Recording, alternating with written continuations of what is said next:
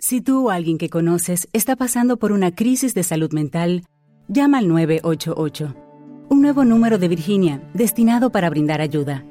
Puedes hablar a cualquier hora con una persona capacitada, quien te ayudará a estabilizarte y coordinará cualquier otra atención que puedas requerir. Si necesitas una ambulancia o a la policía, marque el 911. En caso de una emergencia de salud mental, llama al 988. Virginia está aquí para ayudarte. Este podcast se ha unido a Cruz Roja para ayudar ante la emergencia del coronavirus. Queremos pedir tu colaboración para que Cruz Roja pueda seguir ayudando en la entrega de alimentos o los traslados de afectados en alguna de sus más de 500 ambulancias. A través del plan Cruz Roja Responde. Entra en www.cruzroja.es barra coronavirus y ayúdanos.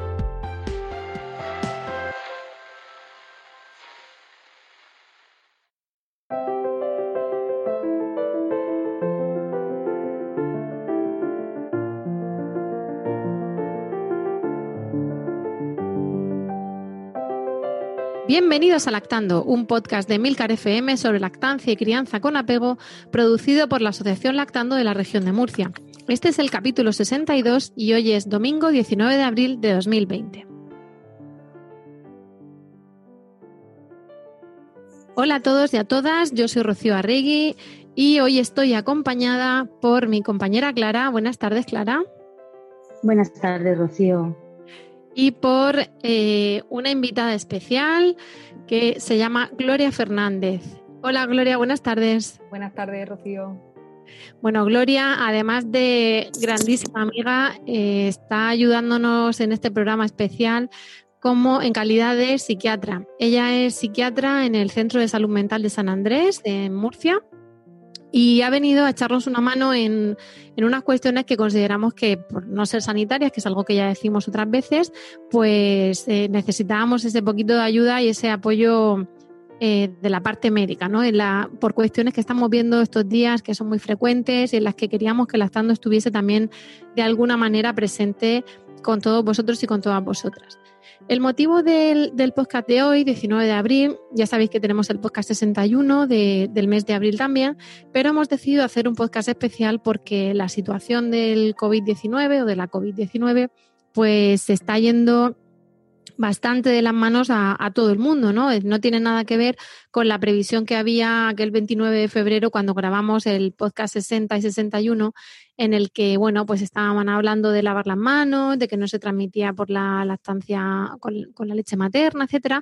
Y claro, eh, esta situación se está alargando, ya sabéis que tenemos el estado de alarma a día de hoy cuando se graba, sabéis que tenemos también decretado un confinamiento y nos estamos encontrando con un montón de mamás que dan la bienvenida a sus hijos, que tienen las típicas dudas preparto y posparto, que tienen la típica alegría y la ilusión antes de, nacer y, después cuando ya reciben en brazos a su bebé, pero que también eh, como siempre, se generan algunas preguntas, algunas cuestiones de, amamantamiento, de postura, de pequeños problemas que siempre pasan, de los que hemos hablado otras muchas veces.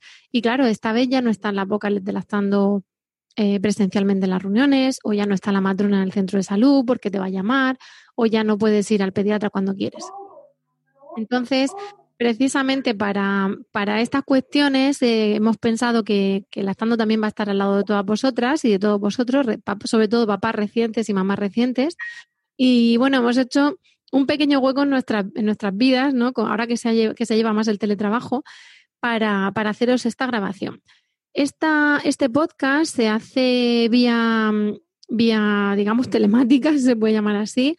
Entonces, y vía bueno, con una aplicación, pero oiréis eh, quizá pues algunos ruidos de nuestras familias, porque estamos grabando no en mi casa con el bizcocho, con el té, como grabamos otras veces a puerta cerrada, sino en tres, en tres domicilios distintos, con niños, con cuestiones familiares, pues eso, porque una de las cosas que decimos es que pues somos vocales, somos mamás y, y tenemos todos estos ruidos, ¿vale? Así que si lo escucháis ahí un poco movido es porque estamos, pues eso, con conexión telefónica, intentando eh, hacer este podcast extra para, ayudaros.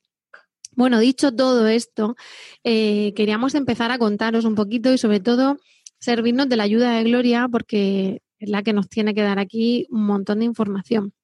Eh, una de las cuestiones que, nos mandó Gloria mm, de, ahora, de la crisis de la COVID-19, son las recomendaciones de la Organización Mundial de la Salud para asegurar el contacto de la mamá y del bebé tras el parto y la lactancia materna. Vaya por delante que cada día que pasa se descubre algo nuevo del virus y quizá hay recomendaciones que se matizan o se modifican o que cambian radicalmente día, día a día. Esto no sabemos. En el momento en que se está grabando esto, tenemos unas recomendaciones que colgaremos en las notas al programa y que hablan precisamente de, la transmisión del, virus de la madre al bebé o de la no transmisión, etcétera. Cuéntanos un poquito más de esto, Gloria. Pues Sí, pues, efectivamente eh, el artículo que hemos mandado está actualizado con fecha de 17-18 de abril de 2020 e indica que la lactancia materna durante el proceso de la enfermedad o activo o asintomático es, es seguro. No se excreta en leche materna, no hay transmisión vertical y de hecho la OMS eh, recomienda mantener la lactancia materna para favorecer el vínculo y favorecer y evitar y disminuir riesgos de, pues de depresión postparto mm, y, esas cosas.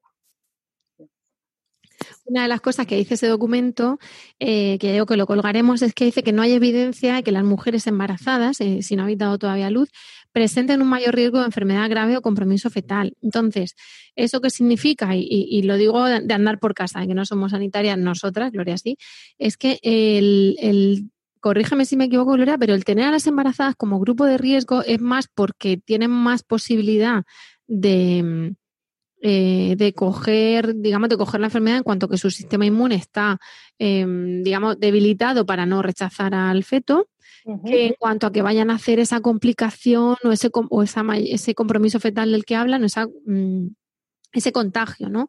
Que, que, viene más por protegerlas en cuanto a que son más propensas a coger cualquier cosa por el propio, por la propia situación del embarazo más propensas a cogerlo y en caso de cogerlo y que se complique, por como tú dices, porque tiene una, unas defensas un poquito más bajas, estamos, están mucho más limitados a la hora de tratarla. Hay muchos fármacos que por el propio hecho del embarazo están limitados en su uso, eh, inmunomoduladores, bueno, cada día se ensayan tratamientos nuevos y posibles para el coronavirus.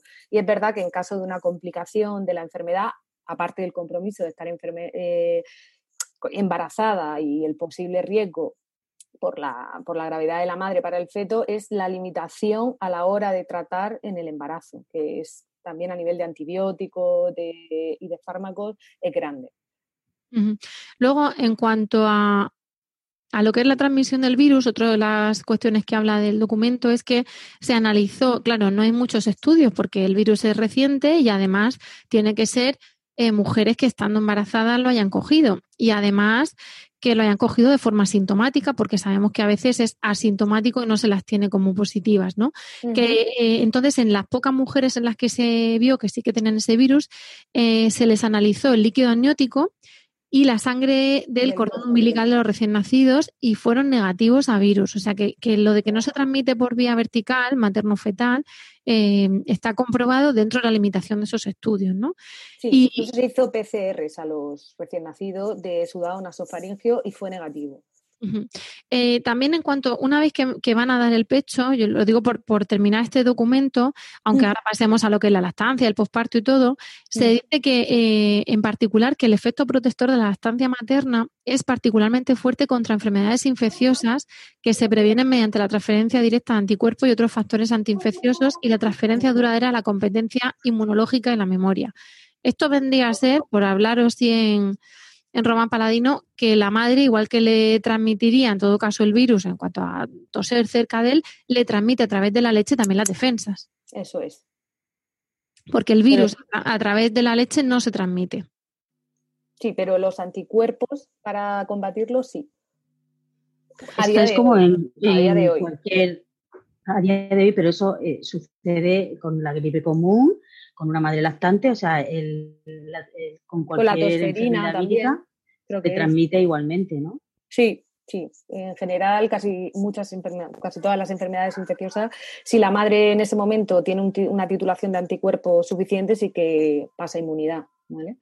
La, a través de la leche. Y, se cree que con el coronavirus es así, que pueden pasar anticuerpos y en caso de que el niño, dentro de que no sea, no, no es frecuente, vamos, y prácticamente por lo que yo sé de mis compañeros pediatras en la región de Murcia, hay muy prácticamente ningún caso en niños y todos leves. Entonces es poco probable que lo cojan y si lo cogen, pues la lactancia materna favorecería una mejor respuesta inmune del, del, del niño, vamos, del feto. Bueno, niño ya, es recién nacido. Bueno, pues eso, de todas maneras, aunque insisto en que lo pondremos, pero es importante, ya lo dijimos en una especie de cuña que hicimos en el capítulo anterior, pero claro, las cosas van cambiando, se va sabiendo cada vez más del virus, ojalá sepamos mucho más dentro de 15 meses y, bueno, pues queríamos, queríamos actualizarlo. Em, claro, ¿para qué hemos traído aquí a Gloria? Pues porque nos estamos encontrando con varias situaciones donde em, tenemos el preparto y el posparto habitual de una, de una madre que puede tener cierta inquietud, es una, yo lo, llamaba la, la, emoción ilusionante o el nervio ilusionante, que claro, estás un poco eh, ansiosa, estás un poco con cierto miedo, a todo irá bien, qué pasará, me pondré de parto, eh, romperé aguas o no, me darán contracciones o no, ¿cuándo, ¿cuándo tendré el dolor? ¿Será soportable o no? Toda esa inquietud y luego pues al, tener al bebé, ¿sabré cuidarlo? ¿No sabré cuidarlo? Pero claro, eso es una circunstancia normal con lo que además conlleva en el posparto normal, que hemos hablado muchas veces, eh, Clara y yo, con, nuestras compañeras, de, visitas deseadas y de visitas mm, deseadas, pero que también cansan un poco, y de visitas indeseadas, ¿no? hemos tenido todos los tipos. Eh, hemos hablado también de, a veces, de, lo que supone cuando decíamos en el posparto, una madre, llévale un tupper con comida llévale una tortilla, no le lleves un conjuntito, llévale o no le cojas al bebé, dile, ¿qué te hago? le doy una pasada a los baños, le doy una pasada a la cocina, te hago una cena. Esas cosas, claro, tanto la parte física, fisiológica de la mujer como la mental, como la asistencial, ya no están o están modificadas por la situación. Entonces, claro, aquí te, queremos a ti, Gloria, para que tú nos cuentes em, qué suele ser lo, digamos, lo, habitual antes del parto, lo fisiológico y lo, y lo de después del parto, ¿no? ¿Qué, nos podemos encontrar en una madre y hasta, hasta qué punto sería fisiológico, sería normal? ¿Cuándo no? Cuéntanos. En general, eh, me hacen, sí, centrándome más en el postparto, normal, no en el confinamiento, eh, sería esperable la, tristeza normal postparto, el baby blues, maternity blues, según cómo se llame, cómo se, qué día lo miremos, eh, que aparece sobre el segundo o el tercer día y que, como tú dices, aparece pues esa, esa, sensación de tristeza, de la habilidad, de sensación de, inseguridad, de cómo lo voy a hacer, cómo no lo voy a hacer, eh, no sé si el niño necesita esto, necesita el otro, el impacto eh, emocional que supone para la madre el cambio de rol, ¿no? De repente mm, visionarse como madre con un niño al que no conoce, al que no entiende, mm, con la, lactancia, no dormir. Y es verdad que en el posparto normal, en la red de apoyo, primero la pareja y luego el sistema familiar, la madre, hermanas, y luego un poquito más más con un poquito más de distancia, pero también importante, la red de amigas y todo eso, muy importante para, para canalizar todas esas dudas, sentirte acompañada. Y eso es lo que yo creo que, en el, que estamos viendo más en el, en el confinamiento, la falta de, apoyo de red familiar y, social, sobre todo mm, la familiar más cercana, madre, amiga. perdóname porque, porque de hecho la pregunta no tenía que haberte la hecho porque una de las cosas que hacemos como ciudadanas es salir a aplaudir a todos los que estáis ah. como tú trabajando todos los días por, por todos los demás. Entonces, mm, vamos a cortar rápido, esto va a quedar grabado, luego Emilio hará la edición, pero hay que salir a aplaudir a todos los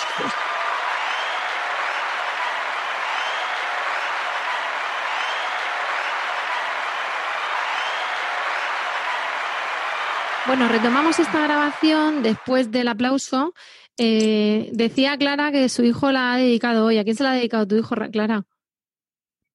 Pues ha cogido el megáfono y ha dedicado el aplauso a todas las embarazadas que van a darle a luz en los próximos días y a aquellas madres que han tenido a sus hijos durante el confinamiento para que pronto puedan ver esos abuelos y a toda la familia y puedan estar todos juntos. Están ahora las mamás con sus bebés, pero no están con las abuelas.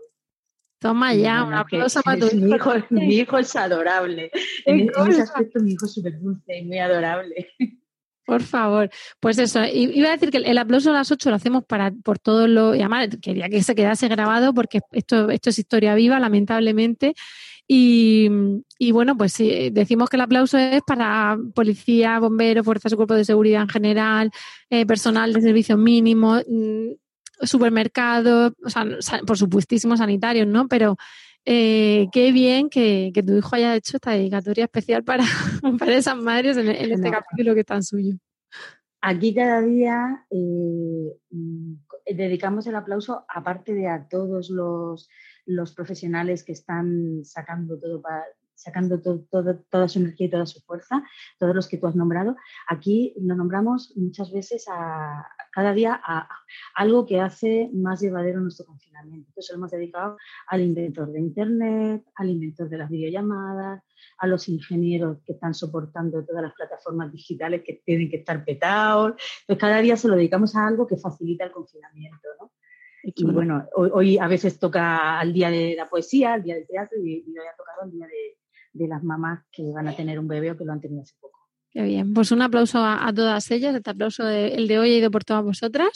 Y, bueno, vamos a seguir con el tema porque he empezado con Gloria y la he cortado a mitad. Nos estabas diciendo, Gloria, el tema de, eh, la, del maternity blue, de lo que es habitual. Cuéntanos.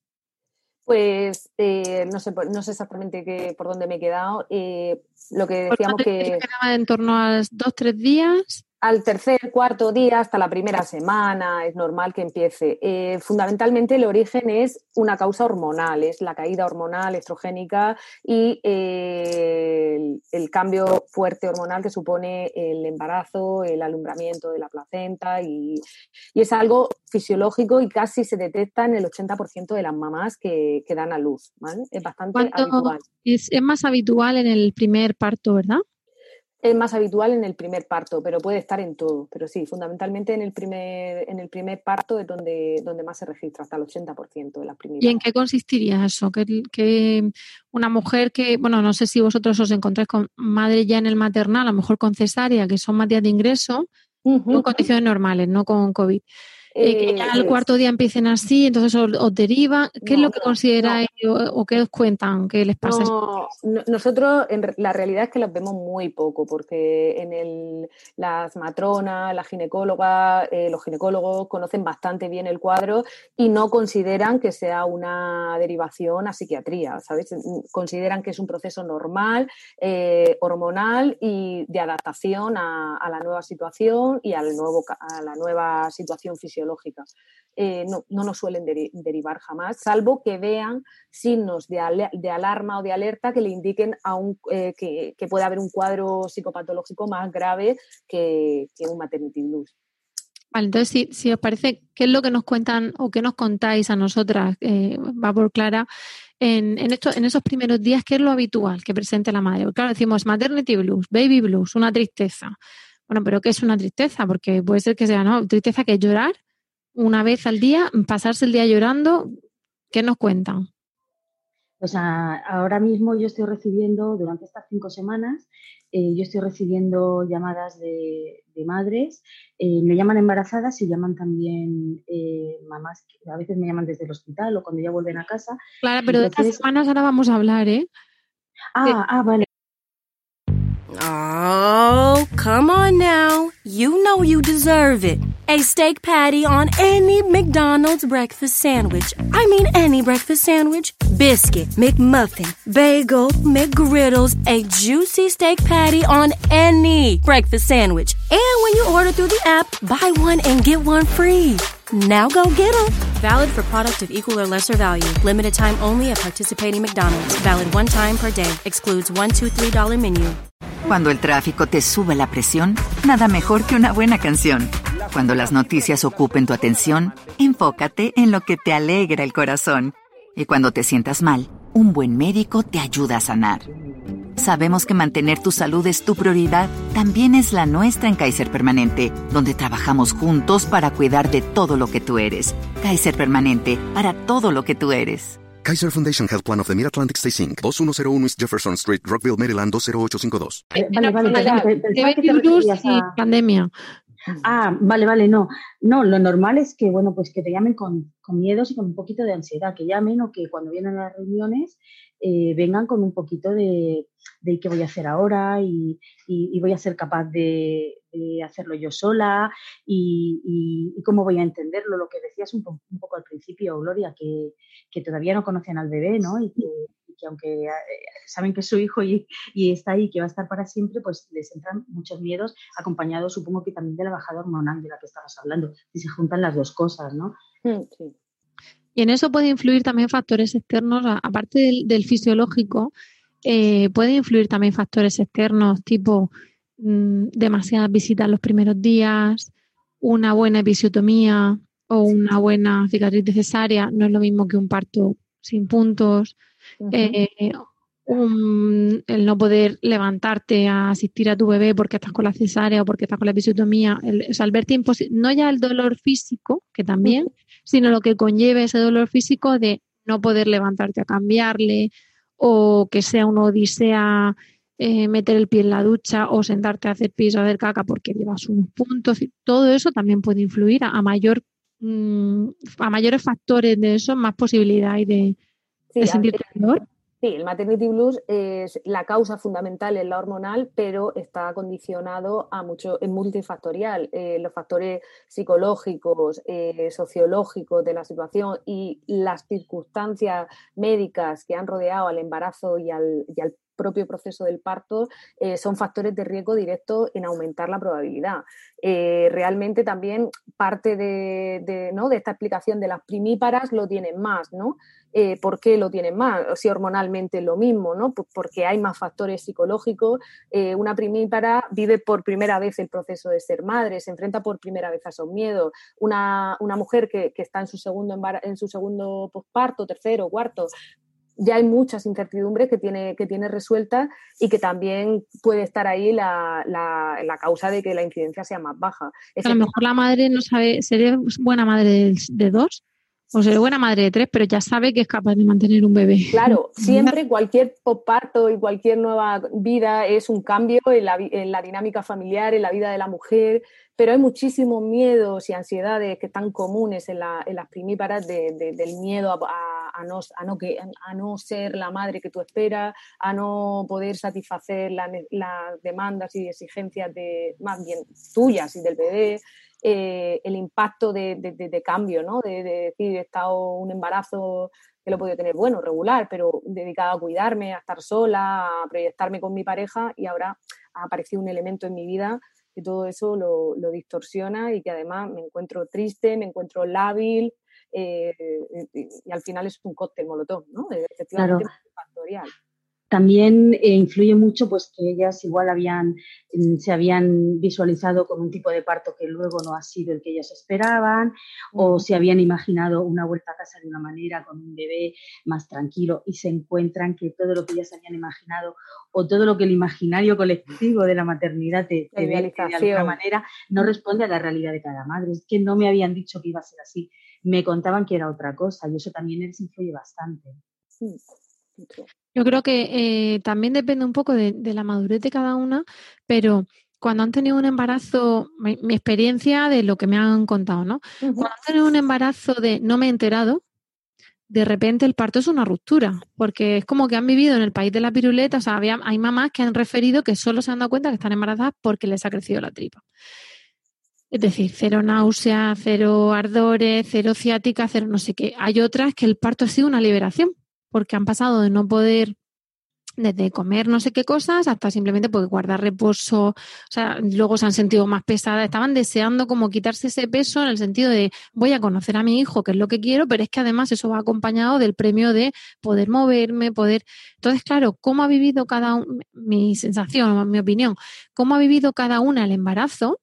en tanto a cómo lo ha, si lo ha buscado o no, si ha tardado en llegar o no, si ha podido estar, digamos, reposando, preparando la cunita, no sé qué, o si ha estado pues estresada, es decir, todo el proceso.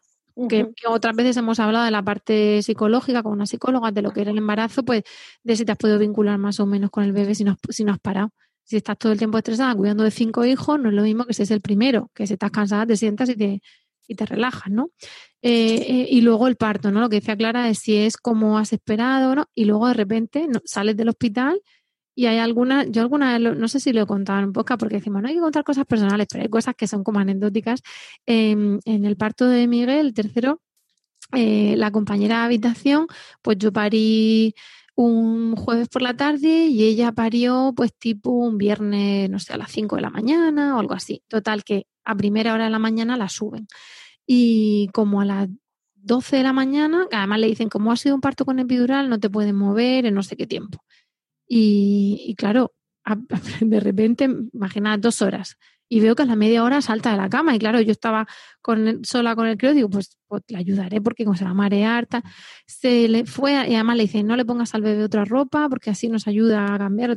Se metió al baño se emperejiló entera, se pintó entera, se alisó el pelo, se pasó la plancha, se puso ropa y dijo que ahora van a venir mis amigas a verme. Y dije, toma Catalina y le puse al bebé una camiseta que ella le dio la gana, que era la misma que la suya, con lo cual iba con su bebé a juego. Entonces ella estaba divina, bueno, menos mal que nos fuimos de alta ese día porque de repente se llenó la habitación de gente, de flores, de bombones, de amigas que se notaba que ninguna tenía ningún hijo porque estaban todas como de fiesta, hablando de las cervezas y no sé Y, y, claro, la sensación de decir, nena, te vas a dar un guantazo cuando tú salgas y te veas pues el manchar con los loquios posparto, con yo qué sé, con los pechos, mm, que luego, oye, bendita sea si no ha tenido ninguna mastitis ni nada, ¿no? Pero la sensación esa de que de repente no, no tengo que pintarme y tengo que peinarme porque es que vienen y, tengo que estar divina, ¿no? esa imposición social, todo eso yo creo que luego influye cuando la mujer sale y dice tú, pero si no me podía duchar en, en tres días, se he pedido por favor que cojan al bebé para hacer pipí y se ha puesto a llorar, ¿no? Sí, eso, eso que dices, eh, el, precisamente el otro día me llamaba una embarazada que le habían dado el alta y llevaba un día en su casa y decía, es que son las 10 de la noche y estoy igual que esta mañana, no he podido ni cambiarme la ropa, no he podido hacer nada, yo no puedo hacer nada, ¿no? Y estaba, estaba realmente angustiada y agobiada porque decía, no tengo otra cosa que hacer pero, más, más que estar aquí, dice, pero no puedo hacer nada y esto me está superando. Claro, el parar tu vida de golpe, el, el, yo creo que eh, aquí, no sé, el, que deje de ser el centro de atención, porque claro, todo el mundo es la barriga, la barriga, ¿no? Eh, y cuando de repente da salud, o sea, el bebé, el bebé, una de las cosas que hemos dicho a veces en lactando es, ojo, que a la madre hay que cuidarla por lo menos el primer mes, que está en pleno posparto y, y, necesita, pues a lo mejor está anémica o simplemente necesita echarse media hora o cosas así, ¿no? O que le ayudes con la casa o tal. Pero, pero aparte ahora hay, baja, hay permisos paternales más largos, hasta hace nada eran 15 días y, yo recuerdo que le dije a mi marido con mi primera hija, bueno, cuando llegue voy a haber hecho la comida, no sé qué, y tengo la imagen de que cruzó la, en, otra casa que se veía desde, desde, abrió la puerta y desde la puerta me vio sentada en el sofá, me eché a llorar y le dije, no ha podido hacer nada, no ha parado de llorar. O sea, todo el día con ella en brazos, claro, no. Primeriza, eh, bueno, punto, fiebre, lo que queráis, ¿no? Del paquete. Pero disfruta, como digo yo, de, fiebre todos los días, de una mastitis y tal, porque era un posparto complicado, pero, pero que dices, no me ha dejado. Entonces no conocíamos tampoco los fulares o no teníamos la cosa del fular de que un bebé con 15 días te lo pongas y tal y te encuentras que, la, que la mujer no ha parado en el embarazo, a lo mejor ha tenido un buen embarazo, ha estado pues sí, con sus molestias o náuseas, lo que sea, pero ha tenido momentos estupendos de yo voy aquí con mi barriga y de repente eres un, tienes un apéndice y, estás 24 horas pendiente de él, ¿no? ese, ese frenazo, lo que me refiero, cuando de repente no es que ahora es que tú dependes de, y no, y no es ya ¿Te preocupas por tu familia? Entonces, ¿por qué darles solo huevos ordinarios cuando pueden disfrutar de lo mejor? Eggland's Best, los únicos huevos con ese delicioso sabor fresco de granja, además de la mejor nutrición, como 6 veces más vitamina D, 10 veces más vitamina E y 25% menos de grasa saturada que los huevos regulares, además de muchos otros nutrientes importantes. Así que, dales los mejores huevos. Eggland's Best, mejor sabor, mejor nutrición, mejores huevos te dicen, ay, no vas a dormir o no vas a no sé qué. Y no, no, no, si la ruptura no es solamente con no dormir, es que nadie te cuenta. Bueno, ahora ya está empezando a salir un poco la, la verdadera cara de la maternidad que precisamente se reivindica, ¿no? Pero no es ya que no duermas o no es ya que no sé qué, es que no vas a poder mear. O es que antes era, oye, ¿qué hacemos de comer? Pues esto o lo otro. Ahora, mm, o se me ha olvidado no sé qué, voy al súper algo tan sencillo, ¿no? Tan básico, ¿no? Pues ahora no, porque está el niño no sé cómo, está tú sola en casa, no lo vas a sacar, o si lo vas a sacar, o está lloviendo, en fin, es una ruptura, ¿no? Y todo eso yo creo que, en los primeros días viene en forma de, no sé, de maremoto y, y ataca a la madre en ese sentido. Me callo, me callo trago agua. Son las expectativas versus la realidad. Es, lo, que cada madre, si ha tenido mm, eh, hermanas o amigas que previamente hayan tenido hijos y haya podido ver eso, pues estará un poquito más preparada. Si es la primera hija, la primera hermana o la primera amiga que ha tenido hijos, seguramente no tendrá una noción de lo que le espera eh, próximamente, que ojalá las madres no, no tengan ese choque tan, tan gordo, pero que, muchas lo tienen. Entonces, bueno, eso es lo que estábamos hablando antes, ¿no? Que eso favorece que esa madre pueda tener una tristeza un poco más mm, intensa frente a otra madre que lo tiene más asumido, ¿no? Sí, eh, está claro que al final la, soledad, ya no solo en este confinamiento, sino cualquier posparto tiene un cierto confinamiento en casa, eh, con la nueva situación idealizada, como tú dices, si nadie, nadie te lo ha explicado, nadie te ha preparado, el impacto con, con la realidad y la ruptura es más, más fuerte. Y además ese impacto favorece el, aumento de, esta tristeza postparto, maternity blues, e incluso aumenta el riesgo eh, de, una depresión postparto como tal, clínica. ¿Hasta qué momento consideras que el, maternity blues dura o...? Depende, depende, en la mayoría de los casos sobre el día 10, 15 postparto tiende a remitir, pero puede durar hasta un mes más o menos. Ya más de un mes es, complicado que, sea una, solo un maternity blues, ¿vale? En general suelen ser cuadros cortos, ¿vale? sigue habiendo ansiedades, sigue habiendo miedo, pero ese, ese intenso malestar, esa labilidad de no sé qué me pasa, estoy nerviosa, lloro sin sentido, eso suele durar hasta el día 10, 15 aproximadamente, depende. También depende de, de, otros factores el que se perpetúe, ¿no? El que al final el que se establezca una buena lactancia, haya una buena mm, composición familiar, ¿no? La estructura familiar con la, con la pareja o con los primeros grupos de apoyo que viven en casa, favorecen que, se resuelva antes o se, se perpetúe un poquito más, claro. ¿Por, qué el, incluir la lactancia como una cuestión favorecedora de, o evitativa de esa depresión? O, eh, pues por, una, por, una, cuestión biológica y por una cuestión de apego y de vínculo. Por la cuestión biológica es oxitocina y al final la oxitocina eh, y, la depresión por parto eh, se está postulando sobre todo desde la alteración en los receptores de oxitocina, en los equilibrios de oxitocina de la mujer. Entonces, se, supone que una buena lactancia, ya que se instaura y eh, en los 15, 20 días está instaurada, ya hay un ciclo hormonal y una dosis de oxitocina y si la mujer no tiene ninguna alteración ni ninguna predisposición para cuadros más graves, pues esa, esa parte la, se amortigua. Y luego a, nivel de vínculo, el, amamantar al niño favorece, eh, mm, digamos que da más velocidad en la, instauración del vínculo y, al final también muchas dudas que tienen los primeros días esta madre no me vinculo con el niño, tengo una ambivalencia, ¿no? Con la niña, eh, la quiero, tengo o lo quiero, pero, pero, pero, por un lado no lo sé y esas dudas. Presenta la ruptura, ¿no? La que hemos hablado. Es la ruptura y la propia idealización, que creemos que conforme demos a luz a nuestro hijo nos lo van a poner y, va a ser una, una, tormenta de felicidad y de amor como nunca. Fuegos artificiales. Sí, sí, ya música celestial. Con el carrito por la trapería, sonando violines y tú siendo la, mamá enamorada de tu bebé.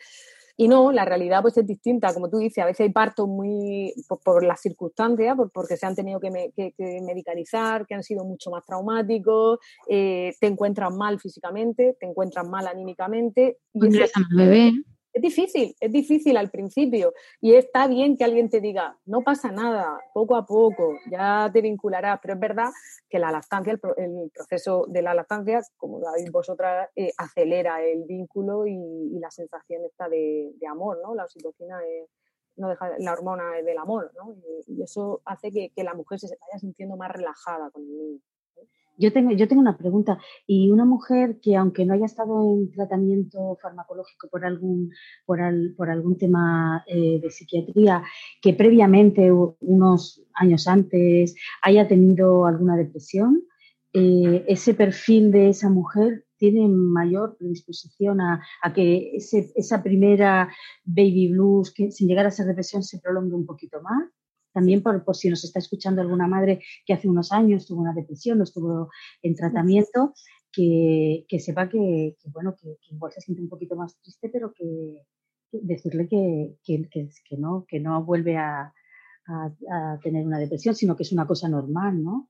Sí, eh, es normal. Eh, a ver, también puede, o sea, puede ser que aumente un poquito la intensidad y la duración y además que ella reconozca esos síntomas en el pasado y tenga miedo a reproducir un cuadro depresivo. A, eso me refiero. Más, más que realmente que lo tenga, ¿no? Pero dice, uy, es que yo estoy de llorar sin sentido, estar triste, esto ya me pasó y acabé en una depresión que me duró X tiempo, que tuve que tomar un tratamiento. Es el miedo, ¿no? a volver a caer en ese estado.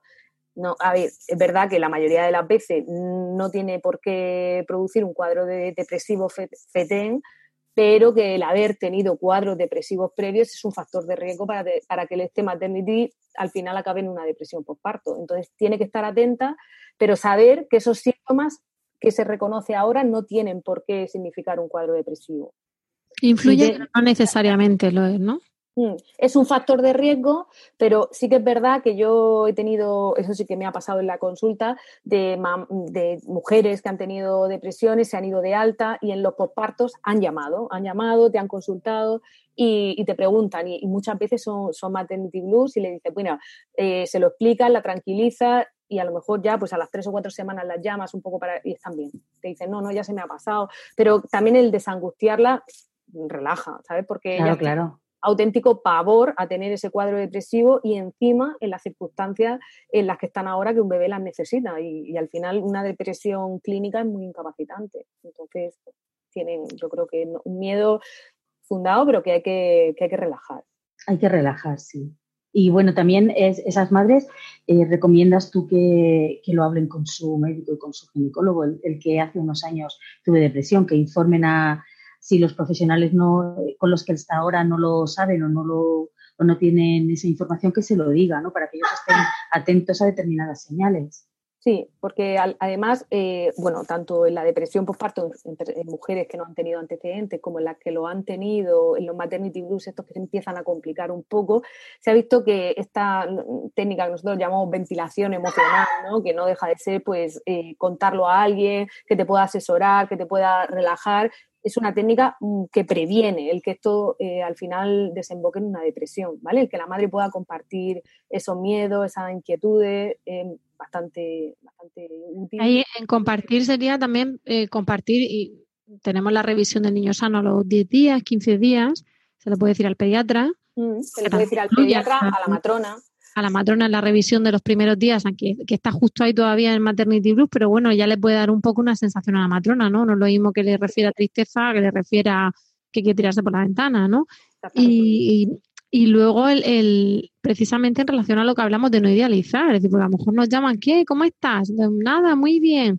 No, mira, pues mira, estoy aquí. Si tienes confianza con esa persona, pues mira, corazón, yo adoro a mi hijo, esto es lo mejor que va a pasar en mi vida, pero se me nota poco, ¿no? Sobre todo de noche cuando me la paso en vela, porque me pasa esto, esto, esto. Y, y con... Cuando el tráfico te sube la presión, nada mejor que una buena canción. Cuando las noticias ocupen tu atención, enfócate en lo que te alegra el corazón. Y cuando te sientas mal, un buen médico te ayuda a sanar. Sabemos que mantener tu salud es tu prioridad, también es la nuestra en Kaiser Permanente, donde trabajamos juntos para cuidar de todo lo que tú eres. Kaiser Permanente, para todo lo que tú eres. Kaiser Foundation Health Plan of the Mid-Atlantic Stay Inc., 2101 East Jefferson Street, Rockville, Maryland 20852. ¿Te preocupas por tu familia? Entonces, ¿por qué darles solo huevos ordinarios cuando pueden disfrutar de lo mejor? Eggland's Best, los únicos huevos con ese delicioso sabor fresco de granja, además de la mejor nutrición, como 6 veces más vitamina D, 10 veces más vitamina E y 25% menos de grasa saturada que los huevos regulares, además de muchos otros nutrientes importantes. Así que, dales los mejores huevos. Eggland's Best. Mejor sabor, mejor nutrición, mejores huevos. Darlo.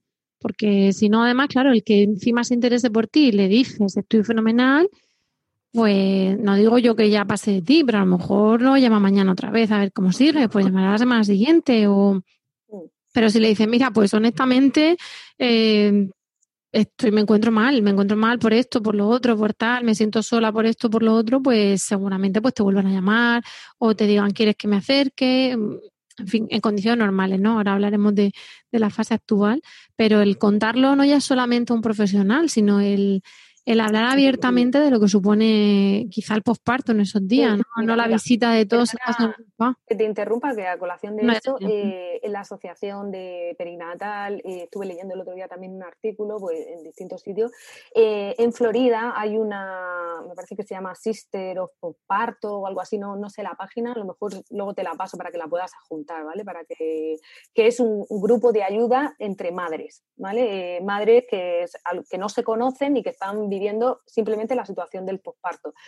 Y se ven los resultados y la evolución a, cuadros depresivos. Y es la incidencia muchísimo menor en estos grupos. O sea, que, al final es, no dejan de ser grupos pues, donde, donde tú te puedes descargar, compartir miedo, inquietudes, ansiedades, y no son profesionales, son madres. ¿eh? Sí que es verdad que eso está estructurado y unas madres expertas, digamos, como que, llevan un poco el grupo, pero al final es son grupos de, de autoayuda y van fenomenal. Y han demostrado una eficacia grande en la, en la, en la prevención, de la depresión postparto. Sí, son, son datos clínicos y, y publicados, vamos. Se funcionarían un poco como los grupos de apoyo a la lactancia, que somos madres voluntarias, que tenemos una formación que nos han hecho profesionales. No damos un, apoyo mm, sanitario ni médico, pero sí que escuchamos a la madre y le decimos, mira, a mí me pasó lo mismo. Yo creo que, es similar, es similar, exacto. Mm. Sí, sí, saber que hay alguien que ha pasado por lo mismo que tú y que todo lo que te pasa ni eres mala madre, ni eres un marciano, ni significa que, que no vayas a cuidar bien a tu hijo, que al final suele ser el miedo, ¿no? Más, más como más grande que al final encontramos, ¿no? No cuidar bien a sus hijos, no, estar a la altura, ¿no? y la culpa, la culpa. La culpa, la culpa. No soy la madre que debería ser, ¿no? Para mi hijo. Sí, además yo tendría que estar estupendamente aquí, divina, y fíjate, y atender a las visitas, y estoy así, y se sale a pasear, y... Pero claro, es que no se dan cuenta de las cosas a veces pues no son así. Eh, además le pasa algo al bebé y efectivamente es que lo hemos hecho nosotros mal, ¿no? Y a lo mejor es que se le... gana peso, ¿no? Eso lo veréis así, ¿no? En, las consultas de lactancia, es que mi leche no vale, no, no soy buena madre, no gana peso, ¿no? Mm, es que no tengo leche, es que, pero es que luego te vienen, es que no soy buena madre porque bebo el biberón. No he, sido, no he sido capaz de ser una buena madre. Porque la culpa da igual, da igual. La, la, tenemos y sobre todo las mujeres la tenemos ahí grabada la culpa en, ese rol maternal la hmm. tenemos, yo no, no, me atrevería a decirlo, pero casi que código genético, ¿no? Es una cosa, es una construcción social, pero que nos viene desde, desde bien pequeñas. Tenemos un podcast que se llama La culpa, la esa culpa, hmm. y, hablamos de esto y, una somos además, además, nuestras peores enemigas, a veces nosotras mismas, y si quizá nosotras mismas nos da por ser un poquito indulgentes con nosotras, ya llegan las demás para machacarnos. Es una cosa espectacular.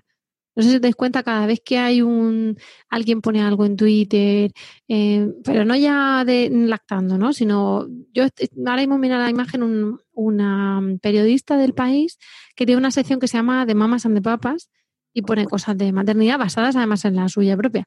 Mm, en los comentarios no hay día que no empiecen con mm, si alguien es más madre o menos madre por haber parido por cesárea, y si el biberón o la teta. Es una cosa espectacular. Incluso aunque no se sienta, aunque nadie las ataque, se sientan atacadas porque nadie las está atacando, porque las cosas, y, se le da una vuelta a la cosa siempre a intentar buscar, ¿no? El, quién falló y por qué, cuando es simplemente pues e, elecciones personales. Sí, o circunstancias que sobrevienen a la, vida y que hay que adaptarse y, llevarlas, ¿no? no al final, eh, no todo lo que le pase a nuestro hijo va a ser nuestra responsabilidad, lo tenemos que, en el ah. momento que nace, es un ser independiente que depende mucho de ti, pero que al final no todo lo que le pase va a ser responsabilidad absoluta tuya. Mm. Y eso es bueno que lo sepan. ¿no? Y tú por lo que, por lo que nos comentabas, Gloria, de a partir de qué momento estamos hablando, hemos hablado de, lo que es el, maternity blues y los factores de riesgo y los factores protectores, ¿a partir de qué momento consideras que, que ya podemos estar levantando las orejas, hay signos de alarma que nos pueden indicar que la cosa está pasando de maternity blues. Em, es a partir de, una determinada, un determinado día, influyen más cuestiones. Evidentemente no nos va a dar aquí un tratado de psiquiatría, no lo pretendemos, ¿no? Esto es algo además para, para todo el mundo, para madres y padres, y todos tienen que remitirse a su profesional, tanto o médico de cabecera, o psicólogo, o incluso urgencia, dependiendo un poco de, cómo se vea, ¿no? Mm. Pero, pero hay alguna manera de, de decir, bueno, a partir de tal fecha esto ya excede de lo que es el, maternity blues fisiológico. Hay signos del alma de, depresión postparto, incluso de psicosis puerperal. ¿Qué, nos podemos, ¿Cómo podemos diferenciar algo? ¿Cómo podemos estar alertas? Pues hablando primero de la depresión, al o sea, como tú dices, no hay un punto de corte en el que se pueda decir a partir de este día usted está deprimida, no. Pero aproximadamente a partir del mes se considera que el maternity blues tiene que estar resuelto, ¿vale? Resuelto es que va en progresión mejor, no que esté todo desaparecido, sino que al final los síntomas vayan atenuando y la evolución sea favorable. Si hay un estancamiento o incluso una involución en los síntomas al mes, ahí es más o menos el corte que hacemos. Y hasta el año. A veces nos encontramos con madres en el posparto que empiezan con la sintomatología cuatro meses después del parto. Han, tenido un posparto pues más o menos dentro de lo normal y a los cuarto mes empiezan con un cuadro depresivo. Hasta el año lo consideramos posparto, ¿vale? Depresión posparto. No tiene por qué ir encadenado al, al proceso del maternity blues. Puede venir independiente. ¿Vale? Sí que es verdad que haber tenido un maternity blues más complejo o más complicado, al final favorece que, pueda aparecer esta depresión ponemos el corte en un mes, pero se puede diagnosticar una depresión postparto muchísimo antes, desde el tercer, cuarto, quinto día, en función de la intensidad de los síntomas. ¿vale? Al final, ¿qué nos va a marcar o qué nos, qué, qué nos va a hacer diferenciar qué es una tristeza normal, o sea, normal postparto, de una, de, una depresión, de un cuadro depresivo? Pues la intensidad y, el, y el, la disfunción que produzca en la mujer, ¿vale? Cuando hay una tristeza que predomina todo el día acompañada de más cosas, pues de la habilidad, de un insomnio, un insomnio que no solo está relegado al, niño, ¿no? Es decir, cuando él se duerme yo no me puedo dormir, o si mi madre o si mi hermana o si mi marido se lo lleva a una habitación, yo soy incapaz de conciliar el sueño porque tengo un, nivel de activación tal que no me puedo dormir. Eh, crisis de ansiedad, eh, pensamientos obsesivos, pero obsesivos que, demasiado intensos, con miedo a contaminar al niño, a que le podamos hacer algo malo, a que coja alguna enfermedad. A veces nos hemos encontrado con madres con miedo incluso a salir a la calle y al centro de salud, no en, este, no en estos tiempos, sino en tiempo no pandémico, porque, porque el niño pueda coger una infección, a desinfectar todo cuando vienen de la calle. Mm, cosas que tú entiendes que, exceden la normalidad.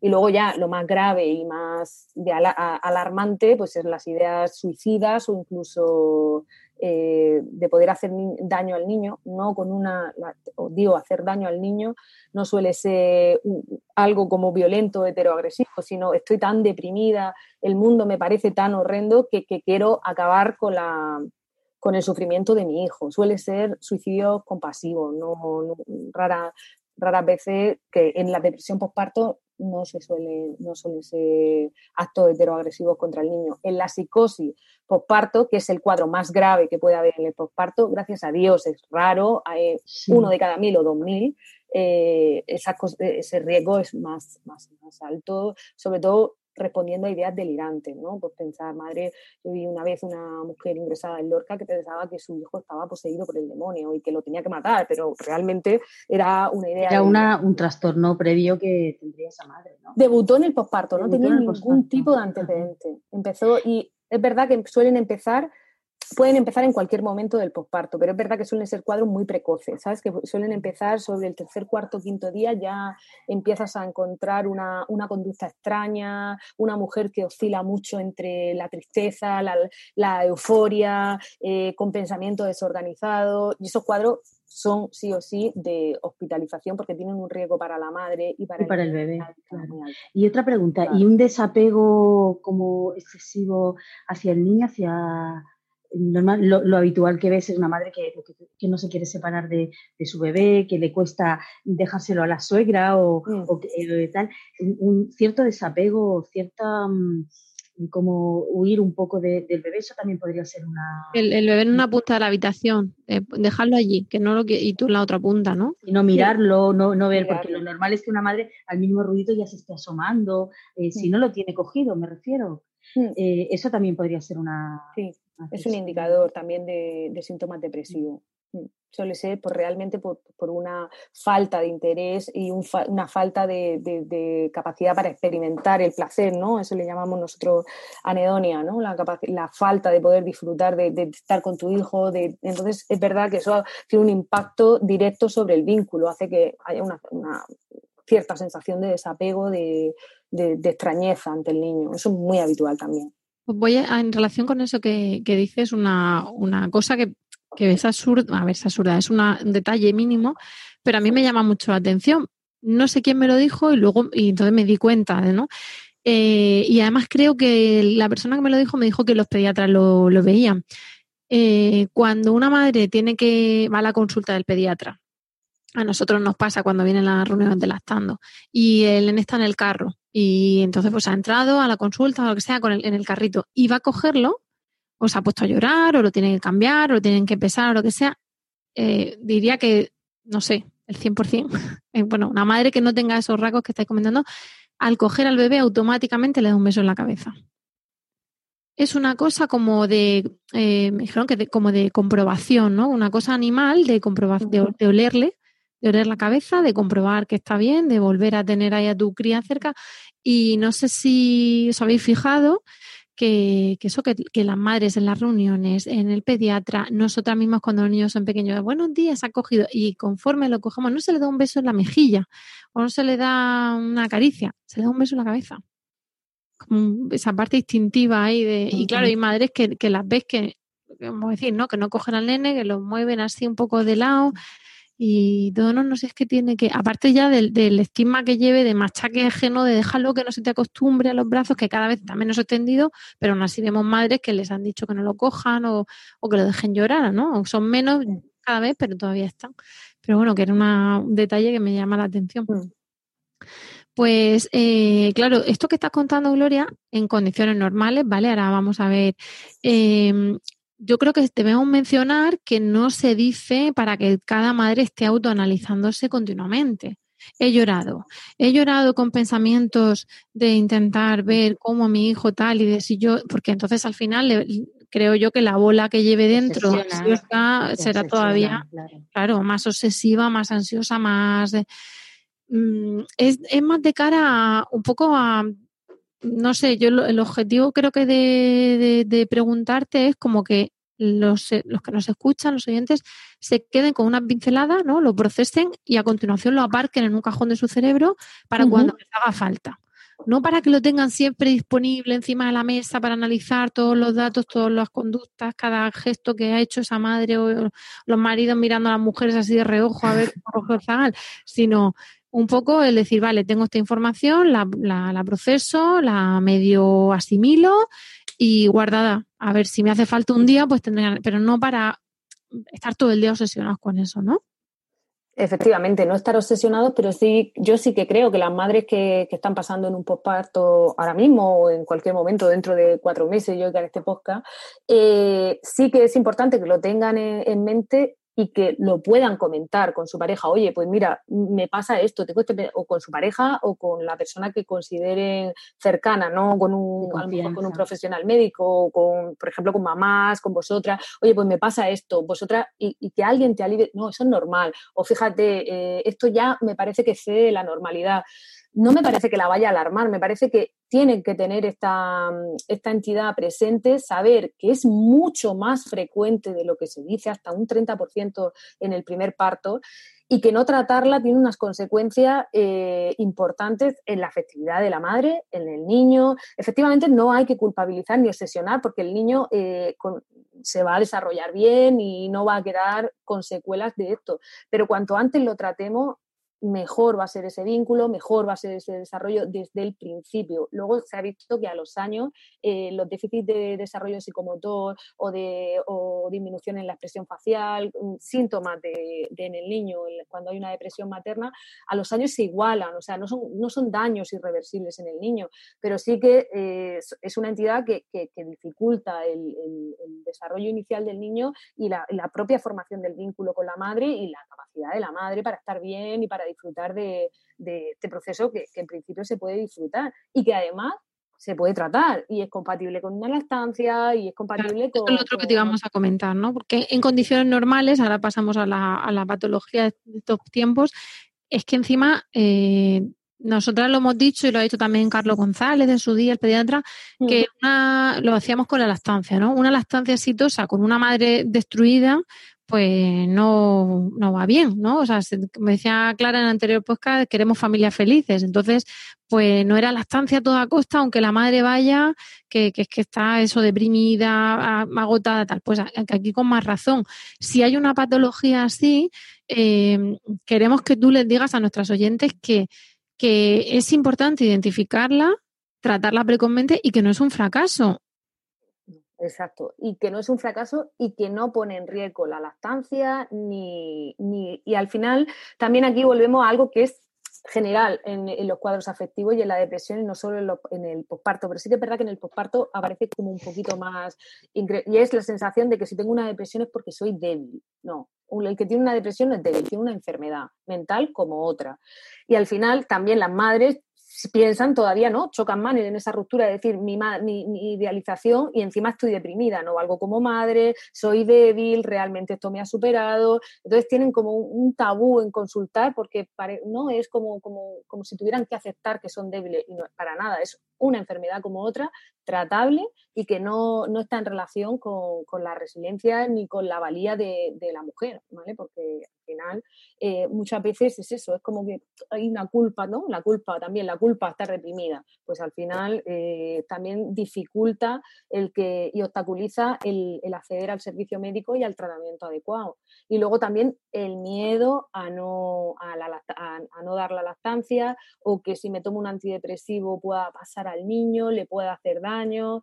Al final, con un buen trabajo psicoeducativo, normalmente la madre acaba, acaba aceptando fármacos y, el resultado es verdad que son depresiones que responden muy bien a fármacos, ¿vale? Y a psicoterapia. Normalmente hacemos dependiendo de, la gravedad. Los cuadros leves psicoterapia, en los cuadros moderados normalmente combinamos, ¿vale? Pero la, la eficacia suele ser bastante alta del tratamiento y son depresiones que responden bastante bien.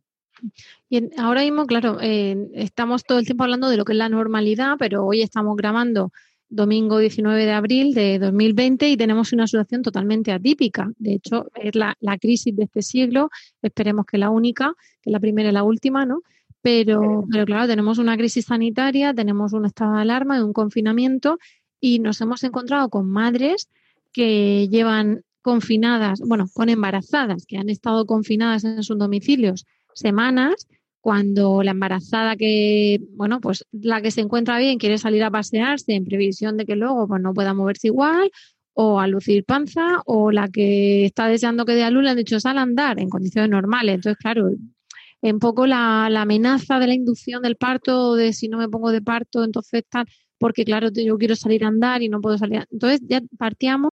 Cuando el tráfico te sube la presión, nada mejor que una buena canción. Cuando las noticias ocupen tu atención, enfócate en lo que te alegra el corazón. Y cuando te sientas mal, un buen médico te ayuda a sanar. Sabemos que mantener tu salud es tu prioridad, también es la nuestra en Kaiser Permanente, donde trabajamos juntos para cuidar de todo lo que tú eres. Kaiser Permanente, para todo lo que tú eres. Kaiser Foundation Health Plan of the Mid-Atlantic Stay Inc. 2101 East Jefferson Street, Rockville, Maryland 20852. ¿No se merece tu familia lo mejor? Entonces, ¿por qué no los mejores huevos? Ahora, Egglands Best están disponibles en deliciosas opciones. Huevos clásicos, de gallina libre de jaula y orgánicos de Egglands, que ofrecen un sabor más delicioso y fresco de granja que le encantará a tu familia. En comparación con los huevos ordinarios, Egglands Best contiene la mejor nutrición como 6 veces más vitamina D, 10 veces más vitamina E y el doble de omega 3 y B12. Solo Egglands Mejor sabor, mejor nutrición, mejores huevos. Visita egglandsbest.com para más información. Y luego la incertidumbre de, de, claro, me han dicho que voy al hospital, pero ahora no estamos para ir al hospital para falsas alarmas, con lo cual hay ahí un caldo de cultivo aún mayor para la embarazada, donde en ese final de embarazo que ella se imaginaba, pues saliendo a caminar a que le diera el sol para intentar acelerar el parto, y luego yendo al hospital en principio para parir, pero bueno, teniendo derecho la mujer a lo mejor a equivocarse, a que fuese una falsa alarma, pues ahora es como, no, no, vente de golpe y, o sea, no camines, quédate en tu casa y sal directamente al hospital. Eh, les hacen las pruebas mínimas antes del parto, ¿no? Porque han reducido un poco lo que es, eh, les hacen las ecografías necesarias, los monitores necesarios, pero todo con, con mucha, bueno, intentando minimizar lo que se pueda, ¿no? Recortar por ahí, em, con mascarillas, em, con, miedo a si dejarán entrar a mi acompañante al parto no, que en algunas comunidades lo, lo, prohibieron, ahora lo han vuelto a permitir. En Murcia, salvo que me equivoque, están permitiendo que entre el padre a paritorio, ¿no, Clara? Sí, sí, mm. eh, yo, yo, ahora estoy recibiendo llamadas, como decía antes, de embarazadas que, que transmiten mucha ansiedad mucha ansiedad, muchos miedos, muchas dudas. Eh, hace poco estoy hablando con una amiga que está de poquito, está de, no sé si de 12 o de, o de 14, el test de Sullivan directamente no, no ha ido al hospital a hacerse, le han puesto a dieta para evitar que vaya al hospital a, hacerse las pruebas, ¿no? le han dado una dieta para, para su segundo hijo, ya tenía tal, entonces le han puesto una dieta, es decir, que, están minimizando las pruebas, eso a ellas, le, por un lado, les tranquiliza porque les evita ir al hospital, pero por otro lado les genera mucha, mucha ansiedad porque saben que en un momento dado van a tener que ir a, parir al hospital, ¿no? Entonces dicen... Y porque, y porque eh, hacen la prueba tampoco sabe, bueno, no me la han hecho, pero ¿y si no es suficiente con la dieta, no? O, o y si en la ecografía que iban a ver que todo iba a estar bien, pero y si no, entonces no, o no han visto a su niño en ese momento, es como se han perdido la prueba también, ¿no? Sí, no sé, están, están, luego también que tienen mucho tiempo para pensar, para darle vueltas a la cabeza, están en casa. Eh, también que, es que, claro, es que mm, eh, yo tenía pensado, pueden parecer un poco tonterías, ¿no? Pero el preparar el nido, ¿no? El, ir a comprarle el, carrito, el ir al... Eh, es una especie de, como de, gestos iniciáticos, ¿no? Que durante el último trimestre o a partir de, del quinto del sexto mes, pues la madre ya empieza a preparar el, carrito, la comida, no sé qué, claro, y ahora, y claro, es que no podía, no podía comprar el carrito, no sé qué, y, se lo compra por internet, pero claro, yo quería ir con mi madre a elegirlo y con mi hermana, y, y parecen tonterías, pero son muy importantes para ellas, ¿no? Sí, os han ido esperando porque eran 15 días la cosa y luego venden más, entonces acaban comprando como a toda prisa cuando ella se o no tengo nada y si se me adelanta el parto y doy a luz de 37 semanas en lugar de 40 o 38 y, y las pillan sin nada. Todo eso les, les, les descoloca los planes. Claro, que puede parecer ahora, dices, madre mía, esto es una situación de emergencia donde hay personas muy graves, estamos hablando de esto y puede parecer una tontería, ¿no? Para otra persona que, tenga pues algún familiar enfermo de, con coronavirus, ¿no? Pero bueno, eh, tenemos también que valorar la situación de cada madre y, su nivel de, ilusión y de, ilusión frustrada, ¿no? De, ese era su mundo. Y a lo mejor también la manera de evadirse de todo lo demás, porque te dicen, no, bueno, céntrate en la parte positiva, que has tenido a tu bebé, qué tal. Porque si se ponen a ver las noticias, pues a lo mejor les da la llorera. Entonces las pobres ahí como que no, le, no pueden eh, meterse en su burbuja de, de, planeta parto que decía nuestra compañera Silvana, ¿no? Y del planeta embarazo, porque la realidad te, eh, irrumpe, la realidad te va golpeando a veces, ¿no? Eh, bueno, sí, pero es que no tengo aquí la cuna, y yo iba a salir a por la cuna, es como un poco esa dicotomía, ¿no?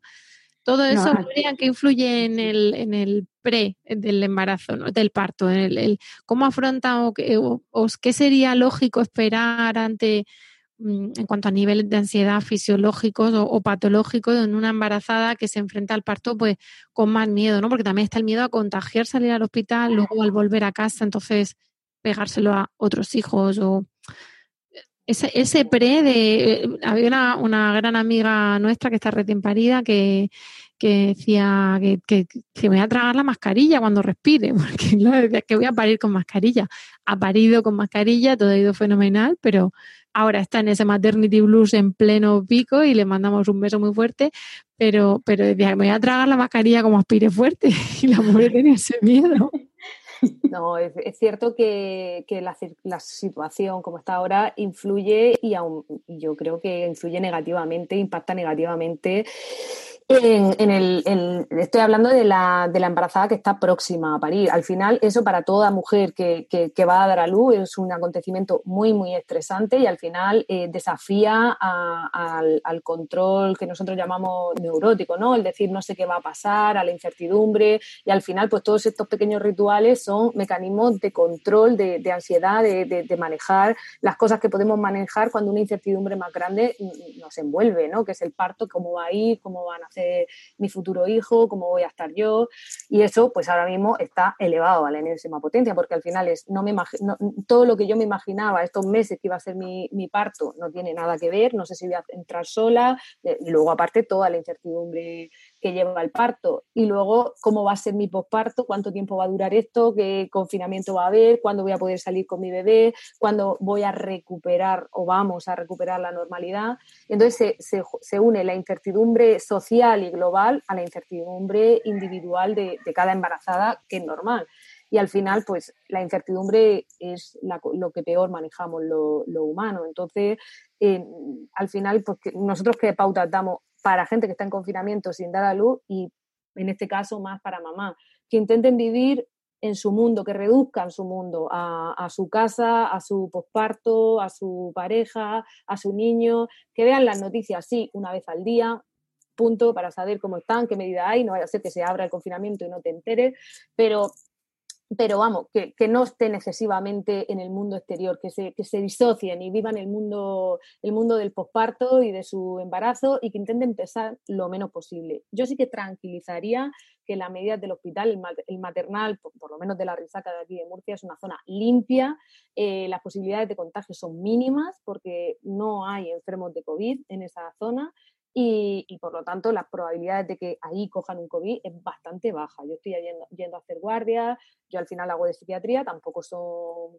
eh, guardias en las que yo me exponga enfermo de COVID y al final te das cuenta que, hay zonas, que el propio hospital también tiene sus zonas diferenciadas y que al final pues hay zonas del hospital que tienen menos riesgo que, bajar al supermercado, así claramente.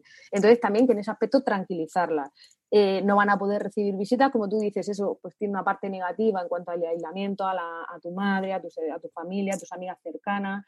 Pero bueno, por otro lado, te da, te da una intimidad y un tiempo que, no tiene por qué ser malo. A lo mejor a veces hay que aprovechar las oportunidades que, nos da la vida y los cambios, ¿no? Pues no voy a ver a nadie, pero a lo mejor eso no es malo y es bueno y favorece que el vínculo en, en la familia sea más fácil porque estamos solos, tenemos mucho más espacio y sobre todo mucha disociación y mucha olvidar lo que hay fuera, eh, centrarse en tu casa.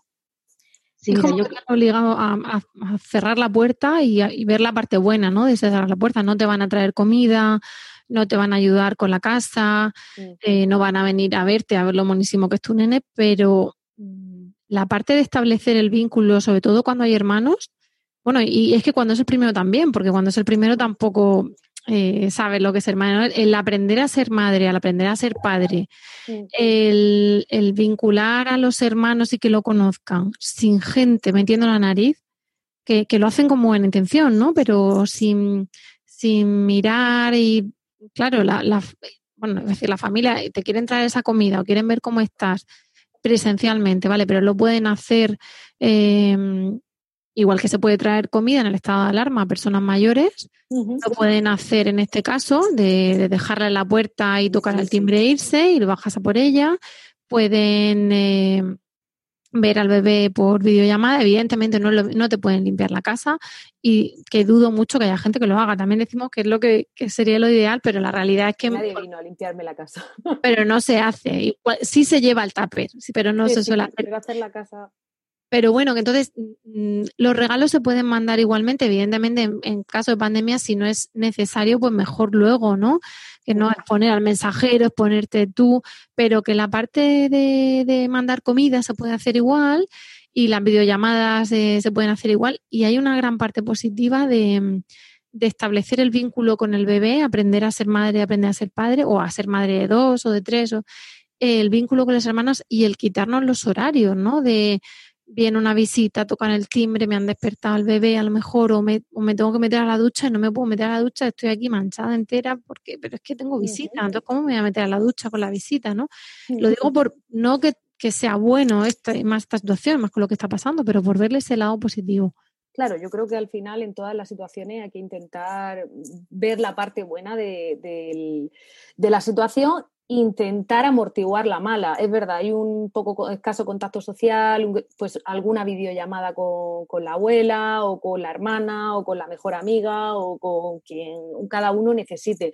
Pero también limitarlo, ¿no? Pero, pero, pero sí que es verdad que, que al final en la vida hay que, hay que, hay que tomar las situaciones e intentar sacarlo mejor. Yo creo que, no, eh, que tiene su parte negativa, pero tiene su parte positiva. Un confinamiento y un posparto en la, en la soledad y en la intimidad también. Soledad en la parte negativa, pero en la intimidad en la parte positiva, ¿no? De, y creo que, que, también va a implicar, y sí que pido a los papás, que todos están muy implicados, que se impliquen especialmente porque son el principal apoyo de la, de la recién parida. Y también muy importante que estén ratitos solo con el niño y que la embarazada pueda, o sea, la, la mamá pueda... Puerpera. Eh, sí, puerpera, perdón.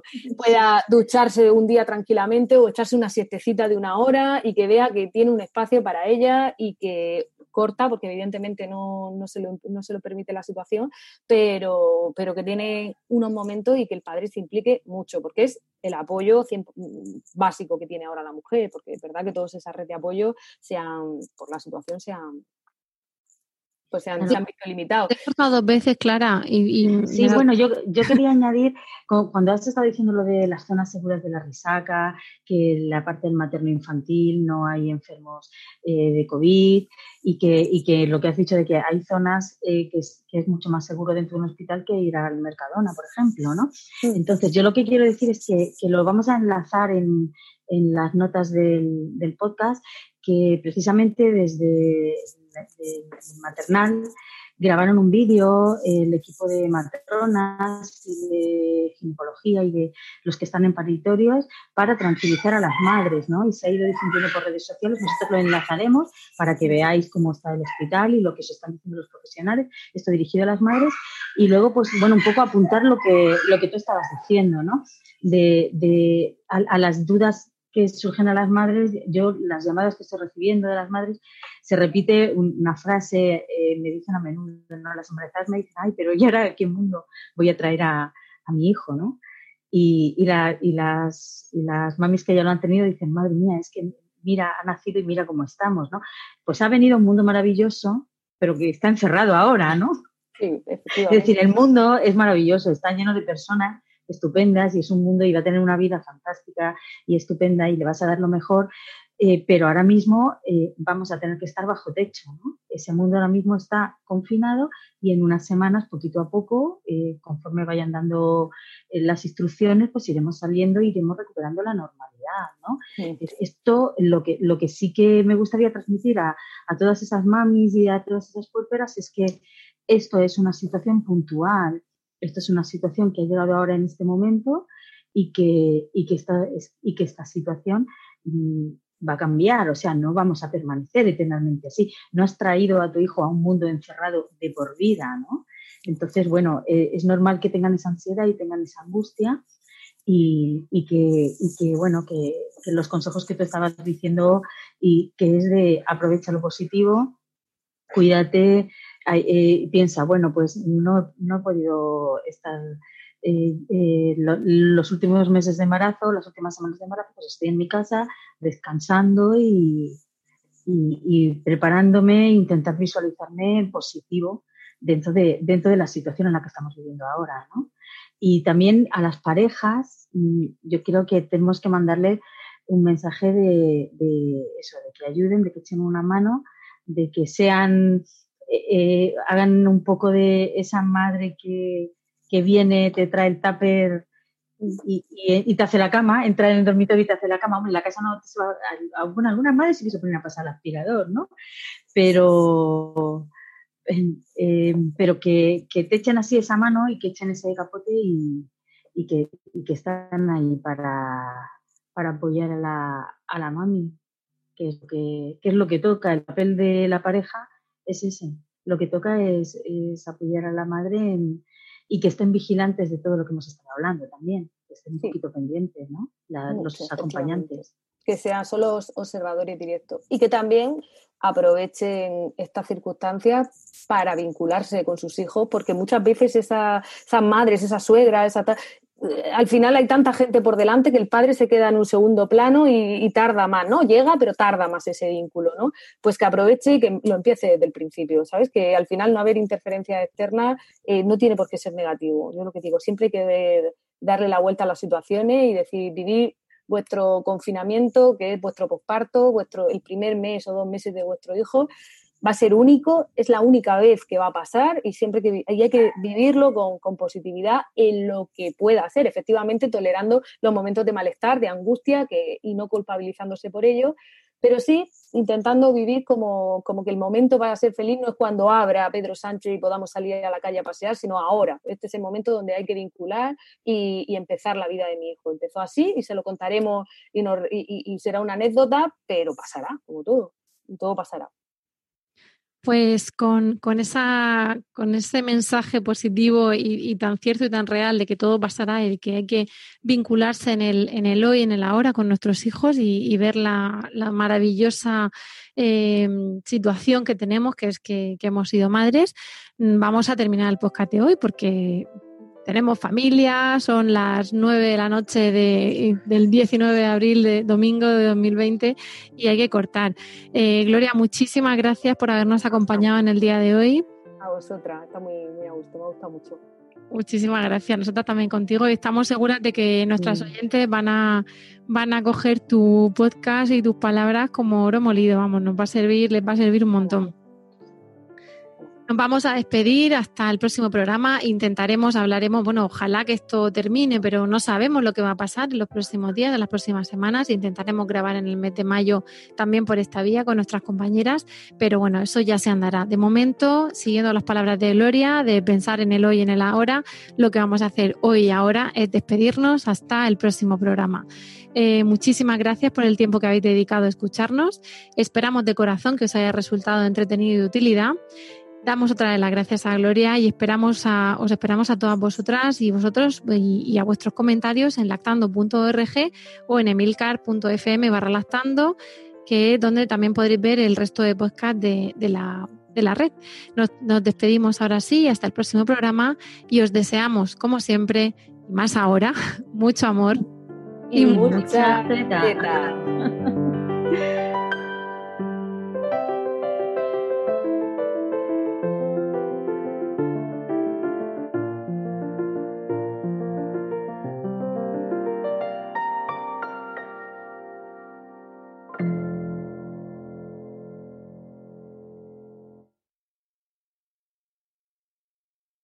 Cuando el tráfico te sube la presión, nada mejor que una buena canción.